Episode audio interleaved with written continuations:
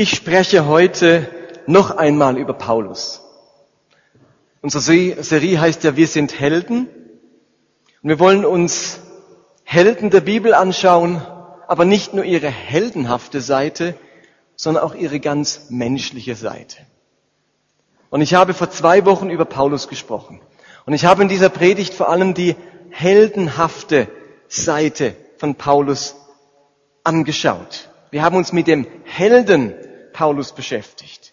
Und ich habe dort versucht herauszustellen, dass Paulus ein großartiger Missionar war.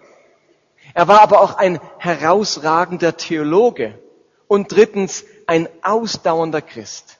Großartiger Missionar, herausragender Theologe und ausdauernder Christ.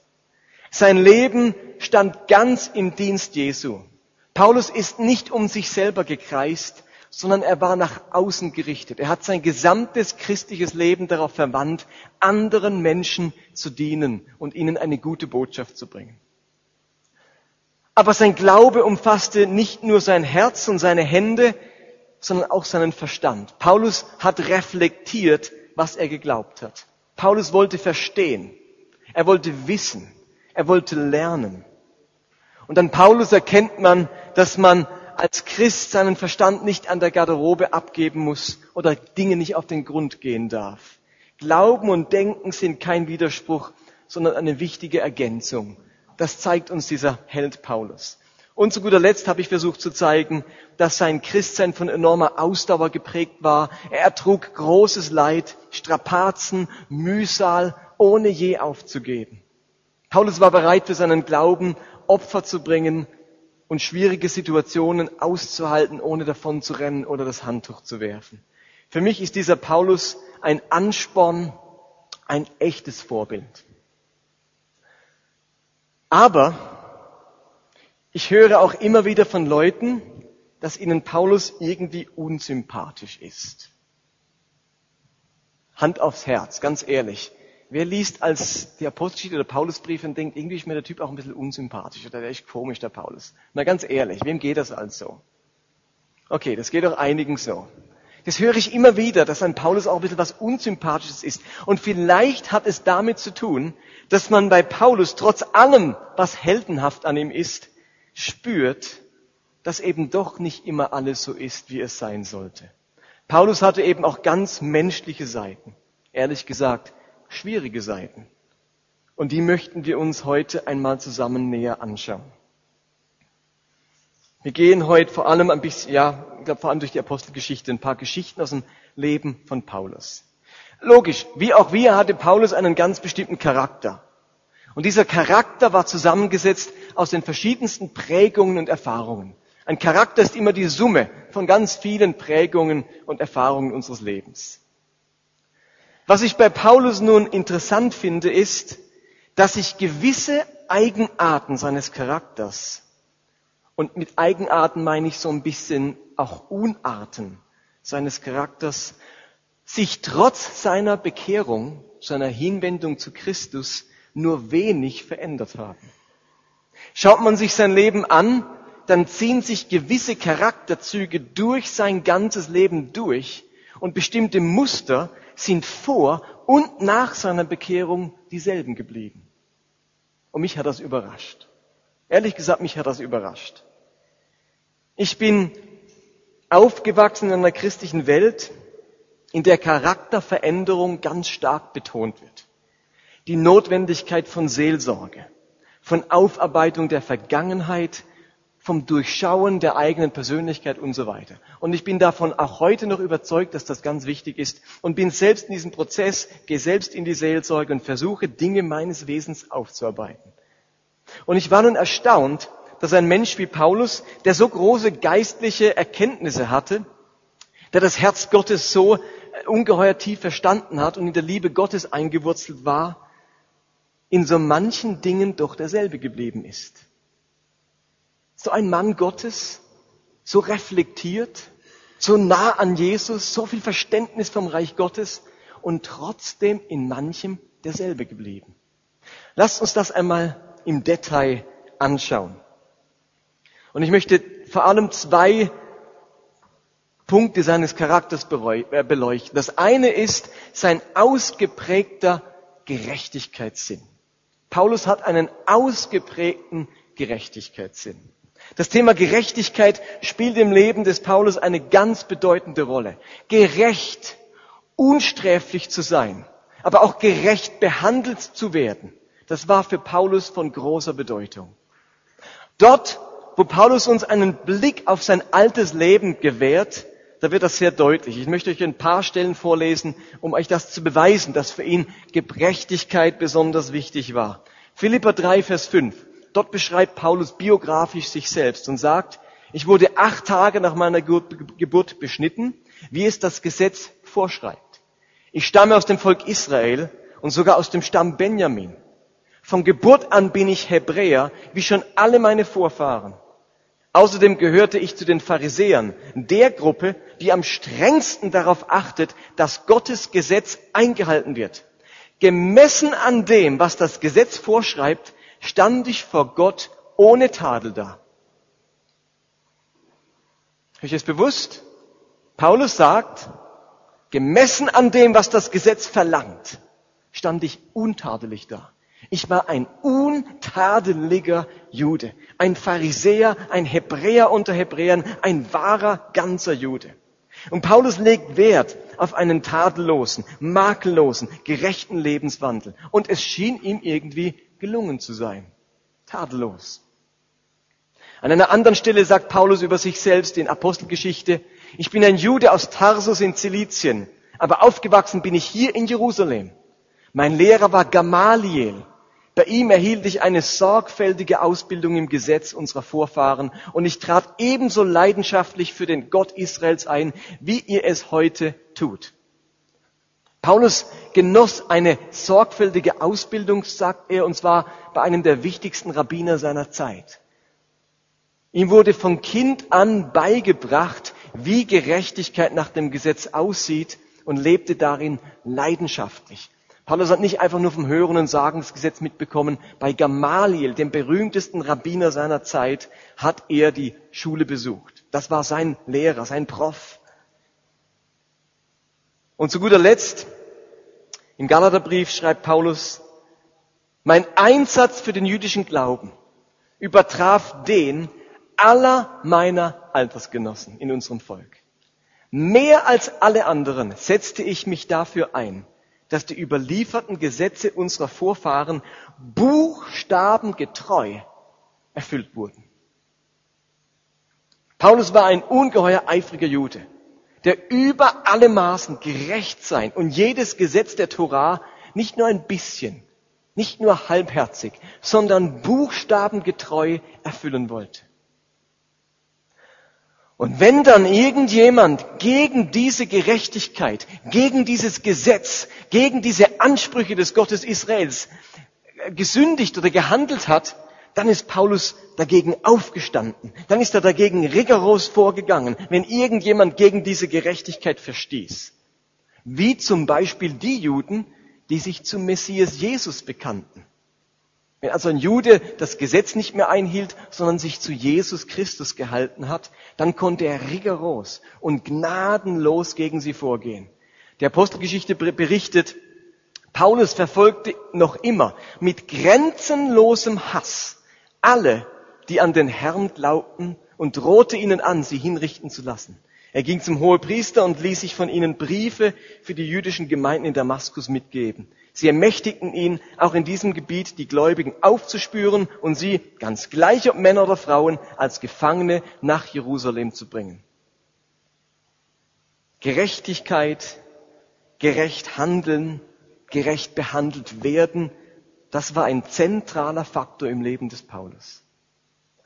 Ungerechtigkeit, das konnte er nur schwer ertragen.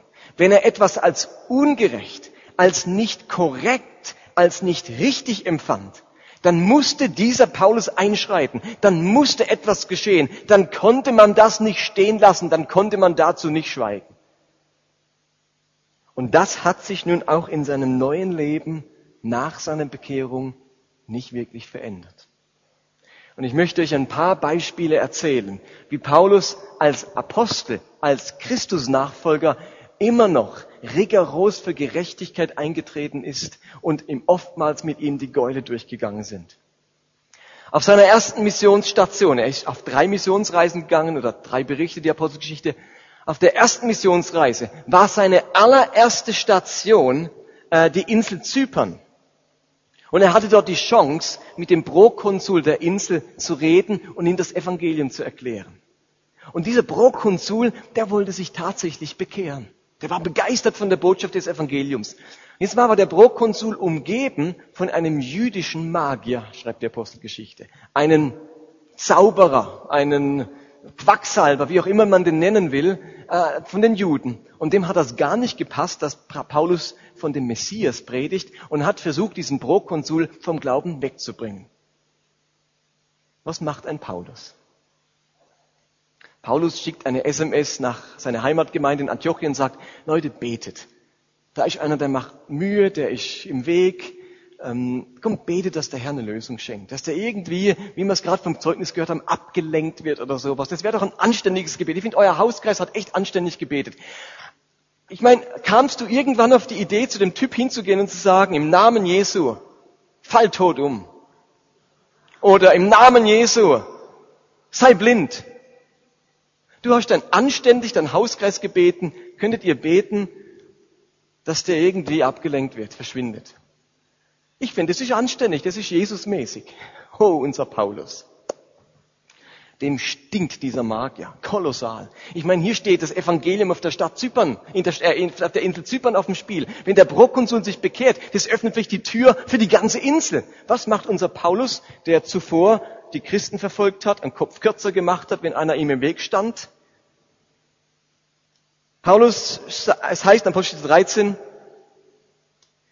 Paulus, ohne lang zu fackeln, spricht Paulus, du Sohn des Teufels, du kämpfst gegen alles Gute, der Herr wird dich dafür bestrafen. Du sollst blind sein und für einige Zeit das Sonnenlicht nicht mehr sehen. Im selben Augenblick fand sich der Magier in, tiefst, in, tiefster, in tiefste Dunkelheit getaucht. Er tappte umher und suchte einen, der ihn an der Hand führte.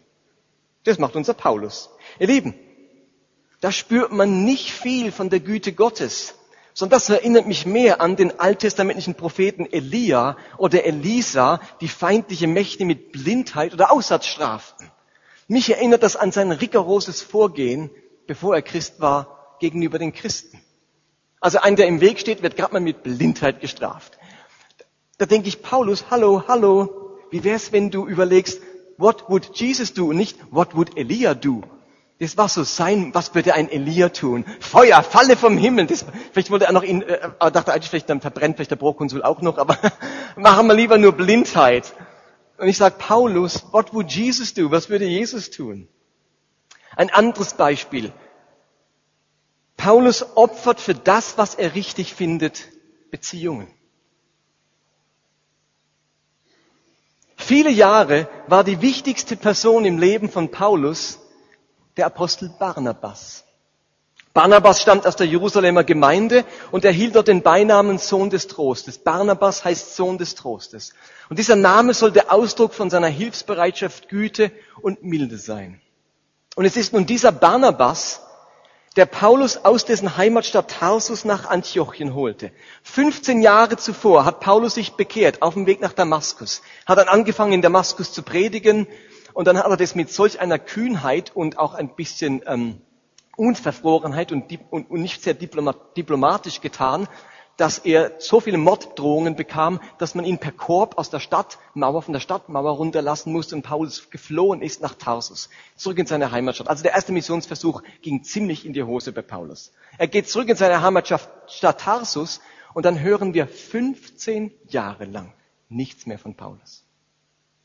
Und dann ist es dieser Barnabas der sagt, ich hol diesen Paulus. In dem steckt Potenzial. Ich glaube an den Mann. Es ist zwar ein bisschen schief gelaufen, auch beim ersten Missionieren sind die Gäule mit ihm durch. Er hat gerade ganze Stadt in Aufruhr versetzt. Die Gemeinde musste sich ducken, nachdem Paulus missioniert hat. Aber ich glaube an den Mann. Ich hol den. Und holt ihn aus Tarsus, bringt ihn nach Antiochien und geht mit ihm auf die erste Missionsreise. Interessanterweise heißt es einmal, als sie miteinander in Lystra sind zu missionieren, vergleichen die Bewohner von Lystra Paulus und Barnabas mit Merkur und Jupiter. Paulus nennen sie Merkur und Barnabas Jupiter. Der, der höhere Gott war Jupiter. Das heißt, sie geben Barnabas den Titel Jupiter, weil der wohl der Chef war. Paulus hat eine große Klappe gehabt, das war Merkur, der Götterbote, der schwätzt die ganze Zeit. Aber das war okay, Paulus führt das Wort, aber man hat gespürt, der eigentlich geistliche Vater der ganzen Geschichte, das ist dieser Barnabas. Und das war wohl auch ihr Verhältnis. Sie haben nun auf dieser ersten Missionsreise einen Assistenten mitgenommen. Sie haben sich gedacht, komm, wir brauchen Hilfe, wir nehmen ein paar Leute mit und haben den Neffen, wahrscheinlich war es der Neffe von Paulus mitgenommen, Johannes Markus. Das ist der Autor des Markus-Evangeliums. Den nehmen sie mit. Markus kommt mit, kommt zur ersten Station nach Zypern und jetzt wird er gerade mit Blindheit gestraft. Und Markus hat sich gedacht, hui, ist mir eine Schuhnummer zu groß, was der Paulus hier macht. Und hat sich ein wenig furchtsam entschlossen, zurückzugehen nach Jerusalem und verlässt die beiden. Paulus und Barnabas machen die erste Missionsreise fertig, kommen zurück und entschließen sich nach einiger Zeit auf die zweite Missionsreise zu gehen. Und was macht unser Sohn des Trostes, Barnabas, der Anleuten eine Chance gibt, der sehr milde ist? Der sagt zu Paulus, komm Paulus, wir nehmen den Johannes Markus wieder mit. Ich glaube, der ist, hat dazugelernt, der ist reifer. Ich glaube an den Mann, der hat Potenzial, den nehmen wir mit. Der soll eine zweite Chance bekommen. Oder? Ist doch, ist doch, das ist doch das Herz Jesu, oder? Dieser Sohn des Trostes, der glaubt an die Leute. Und dann sagt Paulus, hey Barnabas, das ist so eine gute Idee. Lass uns barmherzig sein mit dem, ja, hey, wird, Gott wird den segnen und er wird uns nie mehr im Wege sein und der wird es sicher gut machen. Ho, ho, ho. Von wegen. Was antwortet ein Paulus? Paulus lehnte es ab, noch einmal Johannes Markus, mit Johannes Markus zusammenzuarbeiten. Denn er hatte sie im Stich gelassen und die Zusammenarbeit abgebrochen. Sie stritten, Paulus und Barnabas, so heftig miteinander, dass sie sich schließlich trennten. Während Barnabas mit Johannes Markus nach Zypern hinüberführ, wählte Petrus als seinen Reisefährten Silas. Paulus kann sich nicht entschließen, äh, diesem Johannes Markus eine zweite Chance zu geben. Er sagt radikal, der hat einmal uns im Stich gelassen, jetzt ist fertig. Finito, aus, ich gehe mit dem Mann nicht mehr. Entweder er oder ich. Ist ziemlich stur, spürt er was? Ich hätte doch dem Mann noch irgendwie eine Chance gegeben. Und Paulus sagt, auf keinen Fall. Und riskiert es, weil Paulus es nicht für korrekt findet, diesen Mann nochmal mitzunehmen. Riskiert er es, die Beziehung zu dem Mann zu zerbrechen, dem er so viel verdankt. Das Wort, das für heftig streiten im Griechischen steht, interessanterweise, das Wort, das für heftig streiten da steht, ist das gleiche Wort, das Paulus in 1. Korinther 13 benutzt, um zu beschreiben, wie die Liebe nicht ist. Denke ich als Paulus, hallo, wie wäre es, wenn du es ein paar Kapitel vorher mal dir selber überlegt hättest, als du äh, mit Barnabas gestritten hast? Ich glaube, auch hier spüren wir etwas von diesem rabiaten, supereifrigen, alten Paulus, mit dem die Gäule durchgehen, wenn er auf etwas stößt, das er für nicht richtig oder ungerecht hält. Noch ein Beispiel. Ich habe noch ein paar für euch. Ihr wisst, Juden dürfen eigentlich nicht mit Heiden essen. Es war einem Juden verboten, mit einem Heiden am gleichen Tisch zu essen. Als die Juden gläubig werden, Christen werden, werden auch Heidenchristen. Und einige haben angefangen zu verstehen, dass hier nicht mehr Mann noch Frau, Jude noch Heide ist, sondern dass alle ein neuer Mensch in Christus sind. Und deswegen haben viele Juden angefangen, auch mit Heiden zu essen. In einer Gemeinde, da hat's jüdische Christen, ähm, heidnische Christen und wir essen zusammen. Für Paulus null Problemo. Petrus besucht jetzt die Gemeinde in Antiochien, die erste Gemeinde, wo auch Heiden dabei sind. Und es ist ihm wahrscheinlich schwer gefallen, aber er hat sich entschlossen, okay, ich hatte ja auch mal diese Vision von den unreinen Tieren, die ich essen sollte. Ich esse mit den Heiden. Das mache ich. Das, bringe ich fertig. Ich übernehme mich ein bisschen, aber ich mache das. Und Paulus isst mit den heidnischen Christen. Äh, Entschuldigung, nicht Paulus, Petrus. Jetzt kommen ein paar Abgesandte aus Jerusalem. Und zwar Freunde des Jakobus. Jakobus galt als der strengste Jude mit dem war nicht gut Kirschen essen, wenn es darum ging, das Judentum irgendwie zu verwässern. Das war so ein Christ, der trotzdem ganz jüdisch war, Jakobus. Und jetzt kommen Abgesandte von Jakobus nach Antiochien. Petrus bekommt das mit und denkt, ui, wenn die mitkriegen, dass ich mit den Heiden esse, gibt's vielleicht Ärger. Und hat sich dann zurückgezogen und separat gegessen. Und das war von Petrus nicht ganz anständig. Ich muss sagen, das, das war ein bisschen heuchlerisch. Paulus bekommt das mit. Paulus kriegt Wind davon. Und Paulus in seiner großen Liebe nimmt Petrus beiseite unter vier Augen, wie es ja auch sonst den Gemeinden schreibt. Wenn ihr Klage gegen jemanden habt, dann sagt es ihm erst vor den Ältesten und, und dann, wie Jesus sagte, erst zu zweit und dann vor den Ältesten und dann vor der ganzen Gemeinde. Er hat sich genau daran gehalten, wie Jesus das gesagt hat und hat erst Paulus das unter vier Augen, gesagt, äh, Petrus das vor vier Augen gesagt und so weiter. Von wegen. Pet Paulus bekommt das mit, dass der Petrus da ein bisschen heuchelt und dann heißt es, als Petrus nach Antiochia kam, sagt dann Paulus, musste ich ihm vor allen widersprechen. Denn er hatte sich eindeutig falsch verhalten. Als ich merkte, dass er, sich, dass er nicht ehrlich war, stellte ich Petrus vor der ganzen Gemeinde zur Rede. Merkt er was von dem Paulus? Dann denke ich, hallo Paulus, vor vier Augen, dann vor den Ältesten und dann, da ist Paulus zu ungeduldig, da läuft was schief und dann wird's gerade öffentlich den großen Petrus, versteht ihr, den großen Petrus, gerade öffentlich kritisiert und zur Schnecke gemacht. Du Heuchler, du unehrlicher Typ. Es wundert einen nicht, dass dann Petrus in seinem Brief wiederum, als er über Paulus schreibt, nicht die allerfreundlichsten Worte gebraucht, sondern sagt, ja, der Paulus hat euch ja auch eines geschrieben, ziemlich kompliziert, versteht man kaum. also, es menschelt in der Bibel, merkt ihr was davon? Und besonders bei diesem Paulus. Okay, ein Beispiel habe ich noch. Genau. Paulus befindet sich auf der zweiten Missionsreise und kommt in die Stadt Philippi. In dieser Stadt begegnet er einer Frau, einer Sklavin, die hat einen Wahrsagegeist. Und der Herr dieser Sklavin verdient ordentlich Geld, weil die sagt den Leuten die Zukunft voraus und er sagt, hey, das ist ein gutes Geschäft.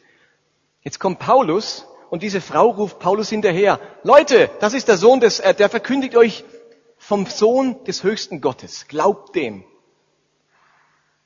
Die hat es irgendwie gewusst. Und Paulus fackelt nicht lang und treibt gerade den Dämon aus. Hätte sie auch für Werbezwecken einsetzen können, aber es war ihm zu Werk gesagt, ausgetrieben, der Dämon fertig. Der Sklavenhalter sagt natürlich jetzt, Augenblick mal, das war meine Verdienstquelle. Paulus, was machst du hier? Zeigt ihn an und das Stadtgericht lässt Paulus verhaften und ins Gefängnis schmeißen. Im Gefängnis steckt er mit Silas im Block, die waren damals mit den Füßen in einem Block eingeschlossen, sitzen dort der, im Kerker und lobpreisen Gott um Mitternacht. Muss man auch erstmal fertig bringen. Die Füße eingeklemmt, dass es schmerzt und dann Loblieder singen. In dem Moment geschieht ein Erdbeben, die Fesseln aller Gefangenen lösen sich, die Gefängnistüren springen auf, alle sind frei. Der Kerkermeister sieht sein Unglück, will sich ins Schwert stürzen und Paulus sagt, stopp! Du solltest dich lieber bekehren. Was der Kerkermeister dann auch macht, er bringt sich nicht um, sondern er bekehrt sich und nimmt Paulus und Silas bei sich zu Hause auf.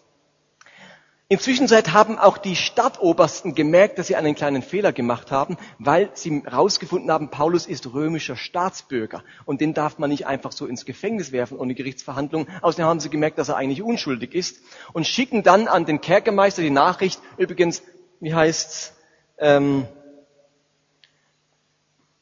bei Tagesanbruch schicken die obersten Beamten zum Gefängnisaufseher, lasst die Leute gehen. Der Gefängnisaufseher teilte das Paulus mit. Die führenden Männer lassen euch sagen, dass ihr frei seid. Ihr könnt jetzt unbesorgt die Stadt verlassen. Hey, wir haben gebetet um Mitternacht, gepriesen, jetzt sind sie frei. Jetzt hätte Paulus sagen können, preis den Herrn, nicht der Hammer. Wo ich der nächste Gottesdienst, dass ich nach dem Lobpreis erzählen kann auf der Bühne ein Zeugnis. Gott hat uns befreit. Wir sind wieder frei. Hey Gott, du bist echt gut. Nicht so Paulus. Paulus sagt sich, hier stimmt was nicht. Wir wurden ohne, das war unfair, dass wir eingesperrt wurden. Das war nicht richtig, das war nicht korrekt. Ich werde nicht einfach so gehen. All die, die mich verhaftet haben, werden jetzt hier antanzen und mich persönlich aus der Stadt hinaus begleiten.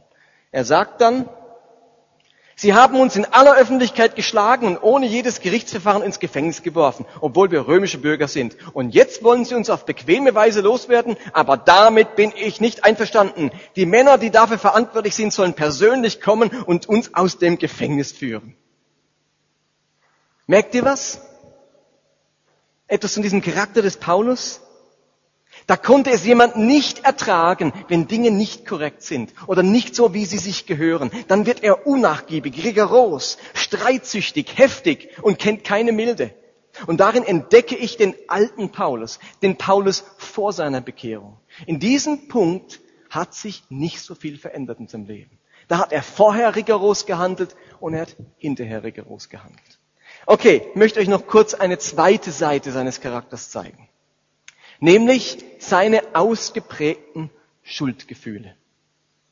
Ganz oft gehen ja Schuldgefühle Hand in Hand mit hohen Ansprüchen an sich selbst und an andere.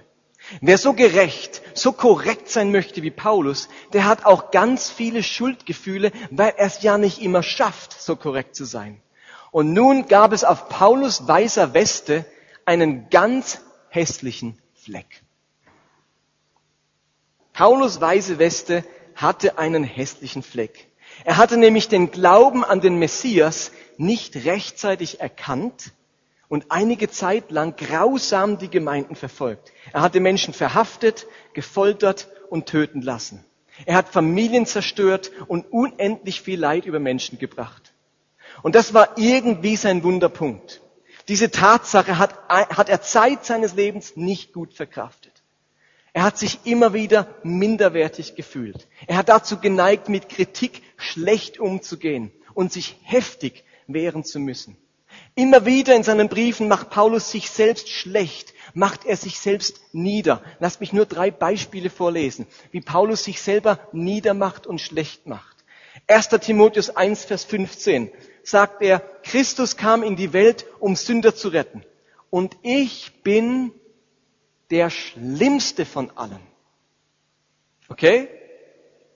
1. Korinther 15 sagt Paulus, ich bin der geringste der Apostel und eigentlich nicht wert, Apostel genannt zu werden, weil ich die Gemeinde Gottes verfolgt habe.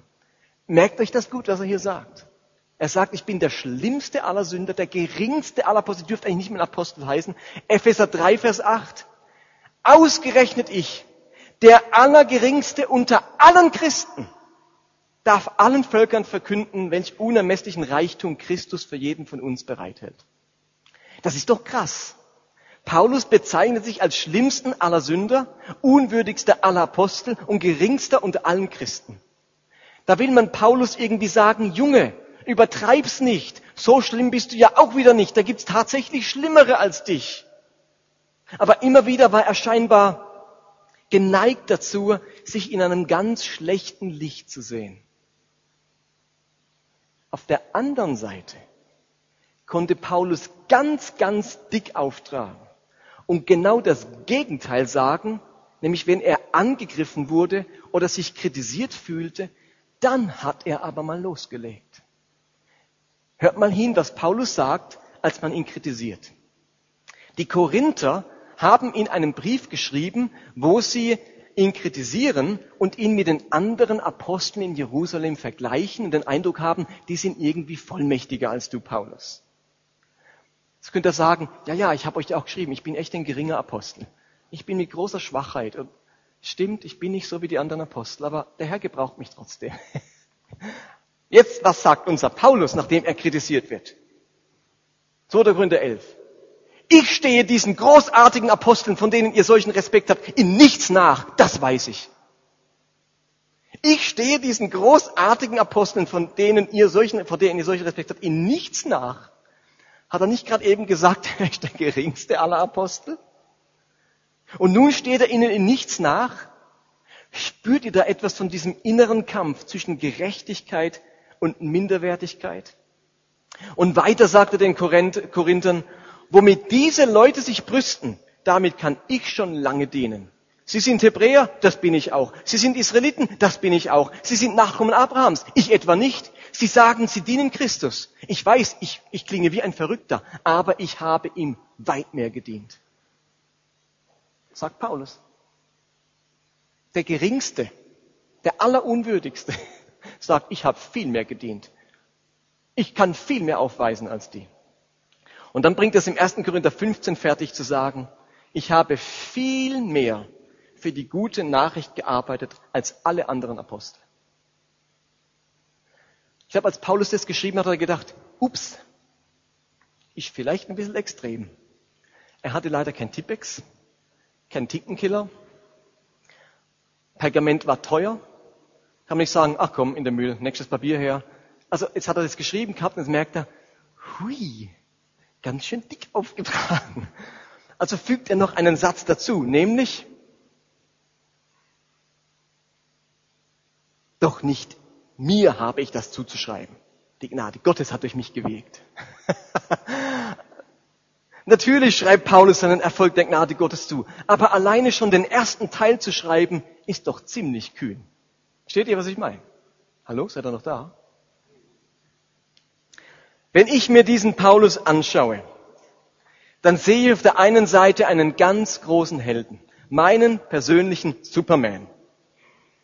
Auf der anderen Seite sehe ich einen Mann, der auch nach 20 Jahren Christsein, vielen Gotteserfahrungen, unzähligen Bekehrungen, nach Zeichen und Wundern, doch in einigen wesentlichen Punkten seines Wesens der Alte geblieben ist. Schwächen sind geblieben, Unzulänglichkeiten immer wieder ans Tageslicht getreten. Und wisst ihr was? Gott hat ihn trotzdem gebraucht. Mächtig gebraucht. Seit 2000 Jahren beschäftigen wir uns mit diesem Mann, mit seinen Taten, seinen Gedanken und seinen Briefen. Und trotz seiner Schwächen, die geblieben sind, konnte Paulus am Ende sagen, 2. Timotheus 4, ich habe den guten Kampf gekämpft. Ich bin am Ziel des Wettlaufs angekommen. Nun wartet auf mich der Siegeskranz. Ihr Lieben, ich glaube, dass Veränderung ein wunderbares Geschenk Gottes ist. Aber ich glaube, dass wir uns manchmal auch zu viel Stress machen.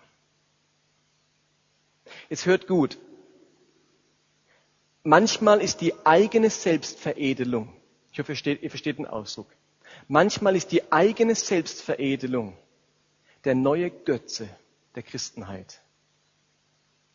Wenn Christen so viel Zeit mit anderen dienen, Gutes tun, die gute Nachricht verkünden, verbringen würden, wie mit der Aufarbeitung ihrer Vergangenheit und der Veredelung ihres Charakters, hätten wir selbst und die Welt ein paar Probleme weniger.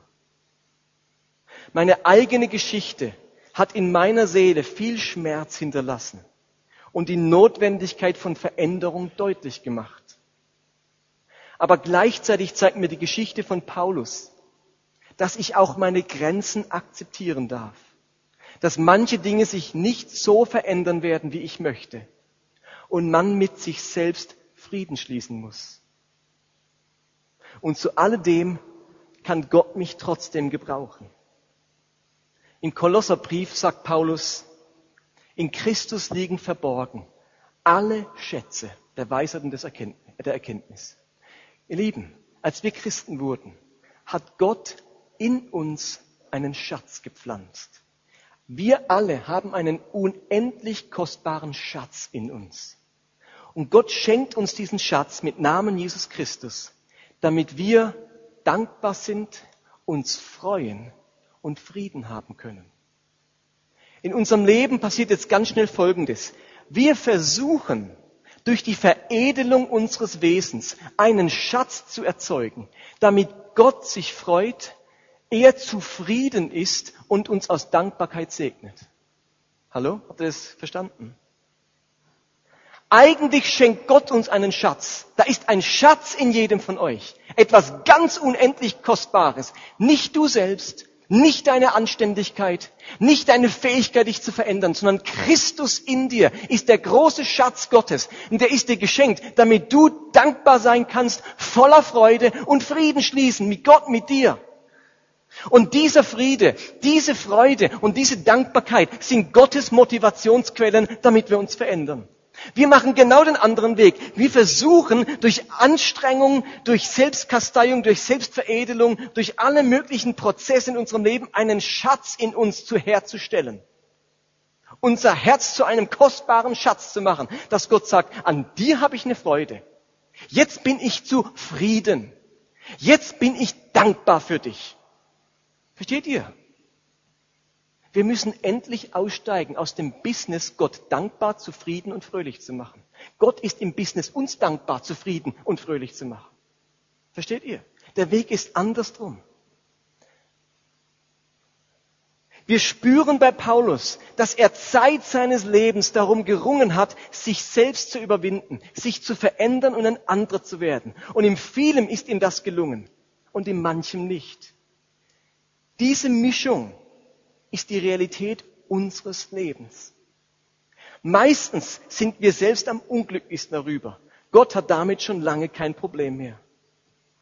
Als der Prophet Zephania dem abtrünnigen Israel predigt, verheißt er ihnen einen künftigen Retter, einen Messias, der die Sünden des Volkes tilgen wird.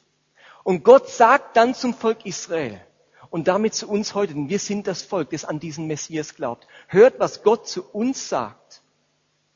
Trotz unserer Schwächen, trotz unserer Unzulänglichkeiten, trotz unseres Versagens sagt dieser Gott zu uns, der Herr, euer Gott, ist in eurer Mitte. Stimmt das?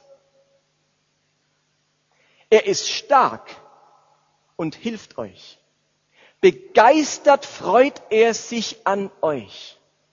Weil er euch liebt, redet er nicht länger über eure Schuld. Ja, er jubelt, wenn er an euch denkt. Gott sieht den Schatz in uns. Nicht den, den wir versuchen selbst herzustellen, sondern den, den er in uns gelegt hat, seitdem wir an Christus glauben.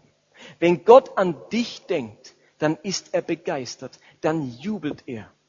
Und das nicht, weil er dich nicht richtig kennt, sondern weil er dich kennt und bedingungslos liebt. Wer von euch glaubt, mindestens theologisch, dass Gott ihn bedingungslos liebt? Und dann sind wir auch schon am Ende.